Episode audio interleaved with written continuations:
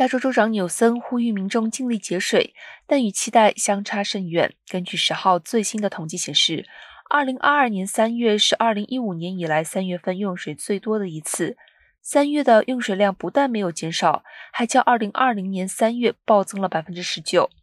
今年四月以来的降雨虽然稍微改善了缺水的状况，但加州许多水源地的储水量仍然远低于历史水平。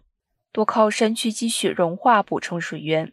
纽森对此的消息反应是，在提出了一亿九千万元节水经费后，再追加了两千六百万元。